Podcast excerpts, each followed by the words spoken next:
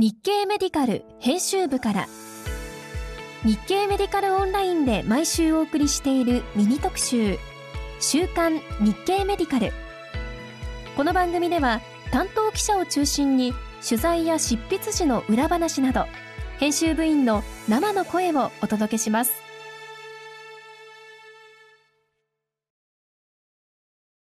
日経メディカル編集長の山崎です。先週火曜日の朝鹿児島のメディポリス国際陽子線治療センターとインドネシア国立病院が連携の覚書を交わすということで都内で行われた調印式を覗きに行ってきました。インドネシアに陽子線治療の装置を設置するための協力をするほか教育のために陽子線治療を行うためのスタッフを受け入れたりインドネシアに施設ができるまでの間患者さんを受け入れるというようなもので中国やベトナムの施設とも連携をしているとか。もちろんそのような動きをしているのはメディポリスだけではありません、えー、国際的な評価あ JCI であるとか JMIP といったものを受ける、えー、医療機関というのは多くありますがあアフターコロナを考えて医療ツーリズムでの海外患者の受け入れを増やしていこうと思うとさらにもう一歩先の攻めの経営が必要な時代なのかもしれないなとぼんやりと思っていました。さて先週先生方に最も読まれたのはメディクイズでしたので飛ばさせていただいて、えー、2番目は三輪守編集員による三輪守が迫る COVID-19 の革新。新型コロナウイルス感染症の沖縄での感染の拡大を厚労省のデータや定点報告のデータから読み解くと同時に主要な医療機関の現状をまとめてもらいました。沖縄県立中部病院では新規の外来消化会、えー、新規の外来紹介患者や救急の紹介患者の受け入れ制限や夜間の小児救急の休止などの事態になっているようです。3番目に読まれたのは倉原優先生のこちら呼吸器病棟。マルネフェイ・タラーロミセス症を知っていますか？でした、えー、昔でいうマルネフェイ・ペニシリウム症とのことですがすいません。どちらも知りませんでした。東南アジアを中心に分布する心筋感染症だとか治療されなかった場合には90%を超える死亡率となるそうです。これから夏休み海外渡航者が増えるとこんな輸入心筋症についても注意が必要になるかもしれません。さて今週の日経メディカルの特集のテーマは腎疾患への対応です。10年間で新規透析導入患者を3万5千人以下にするという腎疾患対策検討会の報告書が出されて5年。現状について報告書が出された当時も取材をしていた加藤裕二副編集長に話を聞きました。ということで、改めて加藤さん、えー、はい、よろしくお願いいたします。よろしくお願いします。はい。はい、えー、今週、えっ、ー、と、カバーストーリー、えー、腎臓をテーマに取り上げていただいたんですけれども、はい、なんでこのタイミングで腎臓をテーマに取り上げようと思われたんでしょうか？はい。えっ、と、まあ、今年2023年の7月っていうのは、その CKD 対策というのを考える上で、節目の年になるというふうに考えています。なるほど。その、それはまあ何が節目かって言いますと、その CKD っていう概念そのものがこうアメリカで発表されたのがまあ2000年ぐらいなんですけれど、はい、ちょうど2007年、6年、7年ぐらいからその腎疾患対策検討会っていうのが始まりまして、はい。あの、それが、こう、ちょうど第一期で10年、その CKD 対策、まあ、透析導入しない、させないとか、その、えー、CKD を進行させないみたいな、発見するみたいな、こう、対策を取って、ちょうど10年で、それがに、まあ、ちょうど2016年、17年頃になるわけですけれど、はい、そこから第2期の、その、人種間対策検討会っていうのが、こう、議論されまして、はい、で、2017年に報告書、あ18年に報告書が出されたんですけれど、はいはい、その報告書っっていうのが実は今までと違ってすごくこう、まあ目新しいと言いますか、はい。えーところがありまして、それがこう、まあ KPI、いわゆる Key Performance Indicator、なんかこう、はいはいまあいわゆる目標ですよね目。標値、はい。はい。で、しかもこう具体的に、その、2016年に比べて、年間の新規透析導入患者数を、えー減らすと。まあ、えーありていで10%減らすんだって、10年でですね、減らすんだっていう数値目標が出されたわけです。2016年で3万9千人だったんですよ。はいはい。で、その、まあ、2017年に4万1000人ぐらいになって、えー21年の段階では4万、えー500人なんで、なるほど。えっと、16年から17年でポンって上がって、そこからはほぼ横ばいっていう流れがまあ続いてるんですけれど、なるほど。あの、ぎ具体的にはね。はい。ただ、あの、いずれにしても3万9千人であるものを3万5千人以下にする。まうんあ、あの、ざくっと丸めると10年後に10%以下にさ下げたいっていうふうに、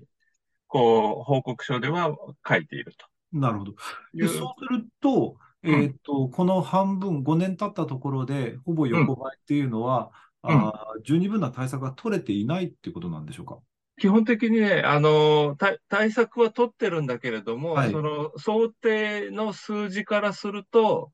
えー順調に進んでると言えるかどうかっていうと、そ、そこはちょっと順調じゃないかもねっていう。うん。うん。つまり、今の透析導入率の見方からすると、こうす、こう下がっていかなきゃいけないんだけど、うんえー年齢調整後の数値で言うと、確かに下がってるんだけど、それでも3万5千にいかないんじゃないかっていうデータが出てるとね。なるほど、なるほど、なるほど。なんで基本的には、もう一歩進んだ対策が必要だっていうスタンスで、えー書いている部分はあるんだけれども、はい。ただ、あの、学会理事長としては、5年で5%減った人が10、自治体が12あるので、はい。それは、あの、やっぱり地道にやっていけばちゃんと減っていくんだから、3万5千人っていう数字にこだわ、こだわるなら、難しい部分はあるかもしれないけど、やっぱり対策の効果は出るんだよ。やれば出るんだよっていうふうに捉えたいっていうふうに言っている。なるほど。えっと、これ、えっと、12自治体というのは12都道府県のこと？47 12都道府県のことです。はい。なるほど。そうすると、12都道府県で、えー、5%落とせたということは、まあ、みんなが頑張れば、あもう少し落とせるかもしれない。と5年で5%以上減ったっていうところが12自治体あるので、まあ4分の1の自治体が減ったっていうことですね、5%。要するに、ほぼ、えー目標通り減っているということなんですよね。うん。っていう自治体はあるということですね。うん。うん。なので、はい。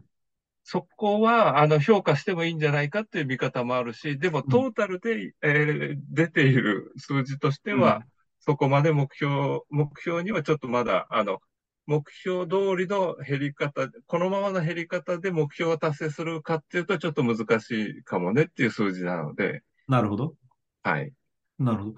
で、えっと、まあ、12のお自治体、都道府県では減っているという話なんですけれども、うん何が、えーそのように効果があった？えっと、基本的には2000、えっと、2016年から、はい。えー糖尿病重症化予防プログラムっていうのが走っていて、はい。それは、あの、特定健診とか、えーを受診された一般住民の方のうち、糖尿病で受診をされていない方、うん。あるいは、その、一度受診したことがあっても、今、あの、かかりつけの先生に通っておられない方うん。で、えークレアチニンとか尿タンパクが出てる人は、うん。かかりつけの受診しませんかっていう受診勧奨のハガキを、うん。まあ、国保、まあ、あの、保健者、はい。えーから、その、積極的に通知をするようになったっていう制度が、まあ、一方で、そういう制度が16年から走っていて、はい。あの、で、まあ、受診をされている、受診、新たに受診をした患者さんが増えた自治体っていうのが、まあ、そこそこあるんですけれども、まあ、で、受診をすると、今、糖尿病の治療っていうのは、まあ、かなり新薬も出てきて、管理も良くなってきているので、まあ、そういうのがこう積み重なってきて、えー効果を出されている、えー自治体が出てきているっていうふうに、うんまあ、判断しています。まあ、えーそれが全てかっていうと、それ以外にもいろんな理由があるとは思うんですけれども、やはりこう、まあそういう地道、そういう取り組みが、まああるいはその市民に対する啓発活動みたいなのもまあうんやられてるんですけれど、まうんうんあそういうのが積み重なって、えー構想している自治体が出てきているっていうふうに受け止めております。なるほど。えーっと、そうすると基本は保険者あるいは行政が頑張った。結構そこ、重症化プログラムっていう意味では、その保険者であったり、まあ行政がかなりこう頑張って取り組みをして、患者さんをクリニックへと誘導したっていうのがうん効果として大きいですね。なるほど。もちろん、来てくれれば、糖尿病だってこう分かる、分かる、あるいはその、こう、な何かの治療をしなければいけないっていう判断は、かかりつけの先生方、医師会の先あの、医師会もそういうプログラムに関わっているので、はいそ。ういう患者さんをしっかり見ようっていうふうに、その地地域の医師会でや、取り組んだわけですけれど、うん。まあ、かかりつけに受診すれば、えー当然、ちゃんとした治療をされているっていう意味では、あの、ドクターも頑張ったと思うんですけれども、はい。基本的に自治体とか保健所が頑張った部分が結構あるかなと。なるほど。はい、あと、あの、保健師さんとか、あの、いわゆる特定保険、あの、はいはい特定健診特定健診ですね。はい保健。師の先生が、あの、保健師の方々とか、うんまあ、そういう方々も結構、あの、いろんな話をしながら、えー受診に結びつけた、あるいはその、えーまあ、保健指導として、その生活習慣の改善をに導いていったっていう効果もあるかなというふうに思いますけど。なるほど。えっと、加藤さんがあ見ておられて、あ、ここの自治体頑張ってるな、特にそのご紹介できるようなところが、もしあれば。あの、まあ、えー自分が今住んでるところというわけではないんですけど、埼玉県はやっぱりかなり、こう、プログラムが入った当初から、はい。まあかなりアクティビティが高かったなっていうふうにこう感じています。あ、の、実際、その、もう16年の後半とか12年頭の段階では、はい。その、実際、受診勧奨っていうプログラムに取り組んでいて、はい。で、あの、糖尿病でかかりつけを受診された患者さんが増えたっていうデータまでは出されていたんですね。なるほど。だからまあかなり早くに取り組まれていて、実際受診する患者さん、まあ、えー受診するまでは患者さんじゃなくて一般市民はい。だけど、はい。はい実。際患者さんが増えたっていうデータも出されていて、うんあ、なるほど、やればちゃんと効果が出るんだなっていうのを、こう数字で示したのが埼玉県かな。あまあ数字、他にも出さ出されてたかもしれませんが、埼玉県は結構早くに取り組んでたなと。でなるほど。もう一つ注目してか、あの、面白いなって思うのは、やっぱりはいあの、滋賀県ですね。ね。あの、EGFR のはい、その、推移っていうのを、こう、刑事的にやっぱり見ていかなきゃいけないんですよね。そのある日のある一点だけで、あなたは30だから危ないですとか、あの、あなたは30だからまだまだ大丈夫ですとかっていうのは、あの、あんまりこう、適切な判断の仕方ではなくて、うん。じゃあ半年前どうでしたか？半年前と比べて今どうなってますか ?1 年前に比べてどうなってますか、うん。この先、半年後どういうふうに EGFR がなると思いますかっていうところの、こう、かえーその傾きが今どうなっていて、この先ど、その傾きが回復するのか横ばいになるのか、さらに悪くなるのかっていうところを見ることが大事であるとうん。いう点では、そういうスロープをいち早くこう、まあ、プログラムっていうかサービスみたいな形で、こう、使えるようにしたっていうのか、うん。っていう取り組みが、その、えー滋賀県では結構いち早くえー行われていて、そういうのがこう、可視化しやすくなる。その、あ、自分の腎機能は今、年相応に悪くなってるのか、それともやっぱり管理が悪くて、その他の人と比べるとやっぱり下がり方がきついのかっていうふうに、そういうトレンドを把握できるのを、いち早くシステマチックにやり始めたっていうのがやっぱり滋賀県なのかなっていうふうに思ってまして、なるほど。そのあたりの自治体の取り組みっていうのは、実はあの、厚労省の、えーと、正しい名称で言うと、えー厚生労働行政推進調査事業費っていうので、えー人疾患策研究事業っていうのが取り組まれていて、はい。でそこに、そのホームページも立ち上がってるんですけれども、はい。このホームページで、各自治体、各都道府県の取り組みだとか、うん。うん。その自治体の新規の透析導入患者さんが年齢別に、えー年次別に、年次ごとに、えー見ることができるようになってます。なるほど。えーデータがすべて見える化されてるし、うん取り組みもパワポのスライドがまあ PDF になってこうの載せられてるんですけど、かなりこう、えーデータも取り組みも全部見える化していて、まあ簡単に言うと、机の前に座ってて、隣の自治体が何やってるかっていうのを見られるし、うん。その取り組みがまあ、まあ、は どこまで反映してるかっていうのは、こう、客観的に説明するのは難しいですけど、はい。まあ、そういう取り組みをしている自治体が、実際今新規透析導入患者は、例えば75歳以上、えーう65歳から75歳までとかで、増えてるか減ってるかっていうのを見られるので、はい。ああ、なんかこう、ああ、客観的な見える化をしているっていうことは結構大事なのかなとうん。いうふうに感じています。それ、エクセルだったらさらにいいんですけどね。まだそこままで。あ、そううん、実際にはエクセルにはなってないんですけれど、うんただ、あの、実はあの、人道学会って、いち早く、その、SSMIX2 みたいなそうはいはいいう電子カルテ上のフォーマットを使って、はい。拠点病院から、その、腎臓病診療のはい、電子カルテ情報を学会として集めて、はい。で、その分析に利用できるような体制を結構早くから作っていまして、なるほど。ああの、見える化と標準化っていうのが、すごくやっぱり進んでいるこう領域だし、それを学会が積極的に取り組んでいるっていう印象ですね。なるほど。まあもちろんあの、外科系だと NCD とか、まあはい大きな国単位でやられてるようなデータベースがあるわけですけれど、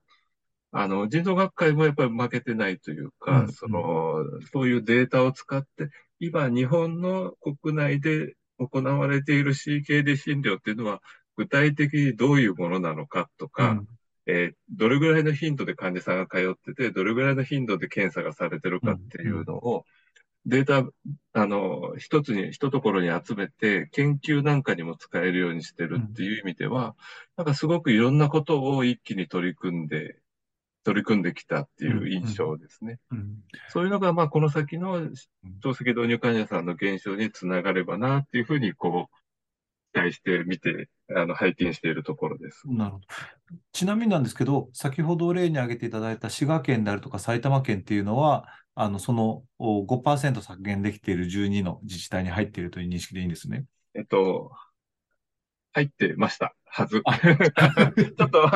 えっとね、やっぱりこう、高齢化の影響っていうのはある程度あるので、あと、まあ、データのこうメインのところが実はその、ちょっとコロナに重なってるんですよね。はいはい2020年、21年っていうのがコロナの時期に重なっていて、はい。そのデータっていうのが実はその本当にその、まあ、例えば受診抑制みたいな話もあったりうん。あの、しましたのでうん、まあ、もうあと1、2年データやっぱり重ねないと、まあ、今言ってることの、実はこう足元が、えーコロナで実は固まってないんじゃないかと指摘されると、まあ、ちょっとその部分はありますねっていうところはあるんですけれど、うん。うん。まあ、あの、でも、すあの、やっぱりどうしても辛ければ、あの、コロナであろうが受診したであろうっていうことを前提に考えると、その、やっぱり75歳以上の、えー層であっても、うん。こうちゃんと減らしている自治体はある。うん。その、っていうのが、まあ、事実で、うん。あの、まあ、もちろん、75歳以上でも、の新規透析導入を減らしているところは、他の年齢層でも結構減っているみたいなところがあったりして、まあ、あの、特にどこが良くてどこが悪いかっていうのは、あえてここでは申し上げませんけれど、まあ、あの、うまくいやれてるところ、まあ、あの、う数字上うまくいっているところっていうのは当然出てきていて、ああ、まあ面白いな、あの、こういうのがうまく進んでいけばいいんじゃないかなというふうに見てます。うんこれ、えっと、すえー全、全国、全自治体がうまくやったら、どこぐらいまで下がる ?10% までいくと思われます。それとも、年齢調整後だったら10%いくけれども、年齢調整前だと、おまあ、これから頑張って、頑張れば5%とか6%とか。まあ、あの、まあ多分に個人的な、こええう、こう意見も含めて、まあ行くでしょうっていうか、いきますよねっていう感じですね。あ、10%いくだろうと。いく。うん。まあ、あの、増えているところっていうのは、まあ、どことは言いませんが、ちょっとやっぱり食事の塩分が濃いところかなとかですね。なるほど。まあ、人口が多いところ。はい。あと、やっぱり高齢化率がかなり高いような地域。うん。あの若者がかなりす相対的に少ないような地域が、やっぱりちょっと数字的には悪いかなっていう印象はありますけれど、うん。まあ、あの、まあ、あの、やっぱりこう、特に生活習慣病はそうだと思うんですけれど、うんまあ、食生活であったり、食せ、食文化、その地域の食文化だったり、まあ、年齢構成なんかにすごく影響を受ける、受けやすい病気なわけですけれど、あのーやっぱりその地域その地域に応じて、うちの地域は高齢者が多いから、例えばどういうことをやればいい？うちの地域はやっぱりちょっと飲酒量が多いんじゃないかとか、うんうんまあ、塩分摂取量が多いんじゃないかって、そういう地域地域の特色に応じて各地域がやっぱりオリジナルの対策を打っていけば、最終的には辻褄があって10%削減っていうのは達成できるんじゃないかなっていうふうにこう期待して見ております。なるほど、なるほど。今ずっとお話伺ってきたのは、まあ、行政、あるいはその公衆衛生的な話になってくると思うんですけども、うんえっと、医師のレベル、あ、かかりつけ医のレベルでおに落とし込んでいったときに、えっと、なん何かこれ以上、今まで以上にできること、あるいはやらなきゃいけないことっていうのはあるものなんでしょうか？あの、医師のレベルで言うと、ちょうどこの今年、えー CKD 診療ガイドラインの改訂版が発行されたんですけれども、はいこの改改訂ガイドラインのやっぱりこう、大きなポイントはどこですかっていうふうにこう聞かれたときに、はい。えータンパク尿っていうのをすごく重視している、重視するように変わったっていう印象があります。うんあのーた例えばタンパク尿プラスマイナスが2年続いたら受診をしましょうっていうレベルで、まああの、まあそれも医師ではなくて健康診断のレベルかもしれませんけど、あの、やっぱりこうタンパク尿をしっかり評価しましょう。で、糖尿病があろうがなかろうが、ともかくタンパク尿があればこういう高圧治療とか、うん。タンパク尿がなければこういう高圧治療から選ぶとか、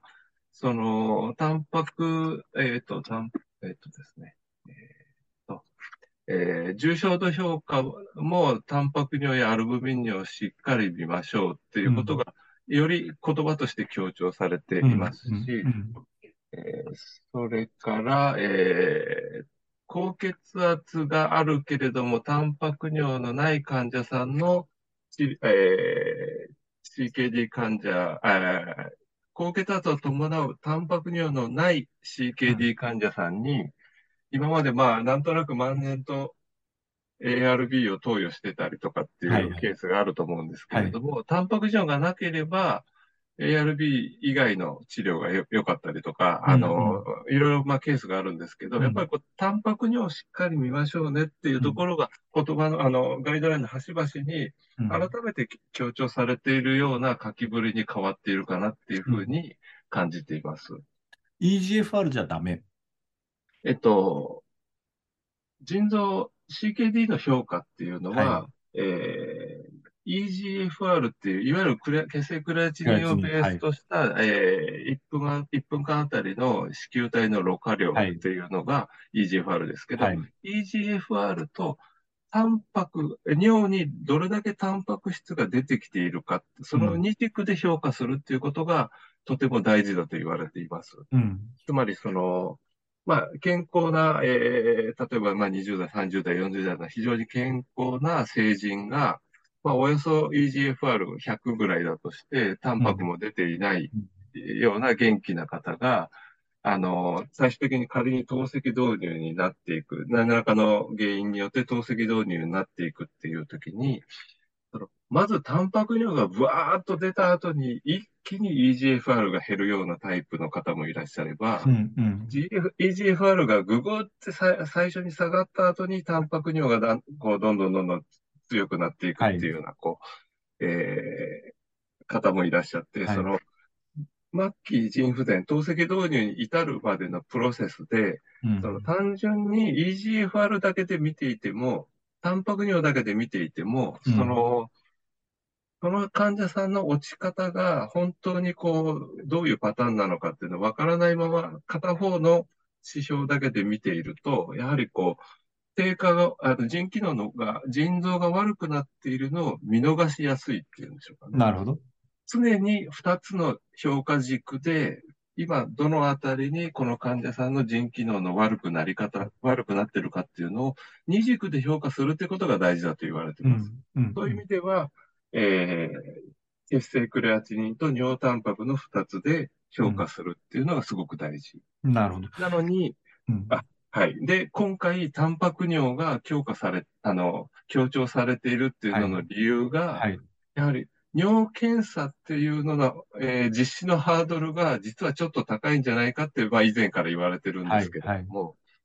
まあ例えばあのビルの中にいくつかの診療所が入っているようなところだと、はい。まあお手洗いが外にあったりするわけですが、はそういうところでちょっとまあ検尿へのこう、まあ心理的な物理的なハードルみたいなのがあって、うんまあ、動線も取れないですしね。うん。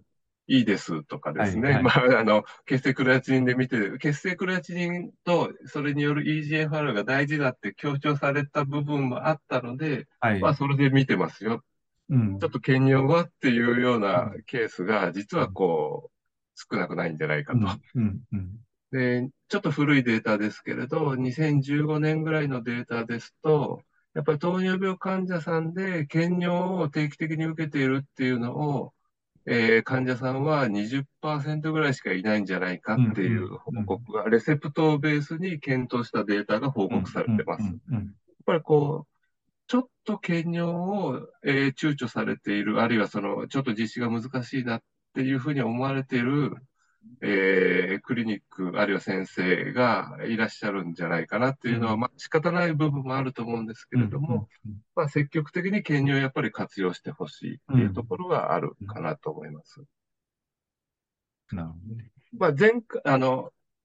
えーある日に、の受診に、こう、検尿セットを渡してきて、朝取ってからクリニック来てくれっていうような指導の仕方っていうんですか？ああ、なるほど。みたいなのが、えー仮にクリニックで検尿に採用しにくくても、まあそういう形で、こう積極的に、あやり方次第で検尿はできるんだよっていうことをおっしゃってる先生も過去には、あの、お話聞いたことあります。うん。うん。うまくやって、やっぱり積極的に尿を評価しようっていうところですね。はい。まあ、そういう話はまた、こう、なんというか、古くて新しい話というか、そうですね。あの、普遍的に問題になることでもあるので、はい。はい。その、まあ、今回、そのカバーストーリーのテーマは腎臓を守る次の一手っていうことで、まあ、次の一手をこうまとめるんですけれども、はい。まあ、次の一手っていうのは実はその、まあ、SGLT2 とかミネラルコルチコイドブロッカーとか、しまあはい新薬が出てきて、腎保護効果を証明した薬剤が、まあ、出てきてるっていうのはあるので、はい。まあ、そういうものを活用してほしいっていう部分はあると思うんですけれども、実はこう、まあ今、特にこう、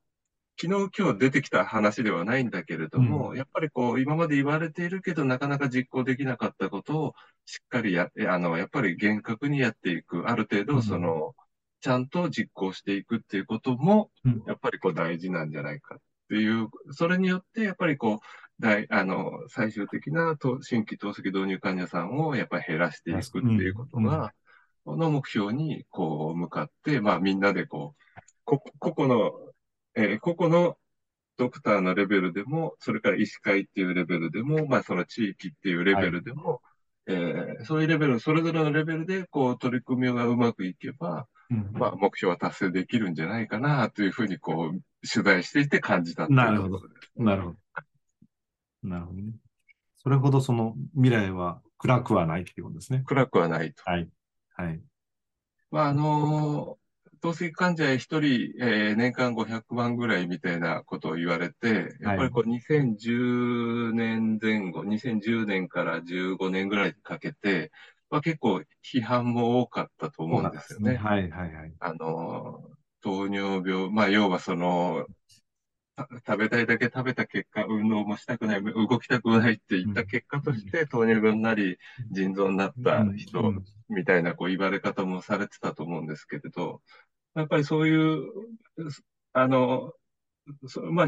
その一部で、その、どうなんでしょう、まっとうというとあれかもしれませんが、まあ、ただ、やっぱり誰も望んで透析導入になっていないので、うんうん、その、やっぱりこう、そこに、あの、このままでは、あの、透析になっちゃうっていう、まあ、脅しもあれなんですけど、うん。うん、まあ、腎機能悪くなったら、やっぱりこう、美味しいものも食べに、食べられなくなるし、生活制限もかかるので、まあ、こう、取り組んでいきませんかっていうアプローチを、まあ、するようになってきてると思うんですが、まあ、それは、こう、誰にとってもハッピーだと思うので、まあ、ぜひ、あの、全国に広がって、やっぱり目標達成ができ、されるといいなというふうに感じています。なるほど。まあ、500万、年間500万っていうのが今実は、そんなに驚かない薬剤費というか治療費そうですね。年間500万、もっと高い治療がいっぱい出てきてますけどっていうのが、実は2015年以降の動きだったりすると思うんですけども。も5年ぐらいの話ですよね。うん、薬剤費がね。まあ、あの、まあお、お金だけでやっぱり話ではないと思うんですよね。はい、まあ、あの、健康に生きていく、まあ、あの、やっぱり生活制限もきつくなりますし、食事制限もきつくなりますから、あの、やっぱり健康で、えー、臓器寿命を、えー、個体の寿命と合わせるようにしていくと、幸せな人生が送れるんじゃないかなっていう意味での、透析対策、あの、CKD 対策っていうのは、みんなにとってハッピーなのかなっていうふうに感じておるところでございます。どうもありがとうございました。はい、ありがとうございました。さて日経メディカルでは本日長尾先生の分かりやすい胸部 X 線写真読影アドバンスのクイズの5回目。無機肺の症例を紹介するほか胸部 X 線写真で心機能評価や便疾患分類ができる AI の開発の話を公開しました。今週も日経メディカルをよろしくお願いいたします。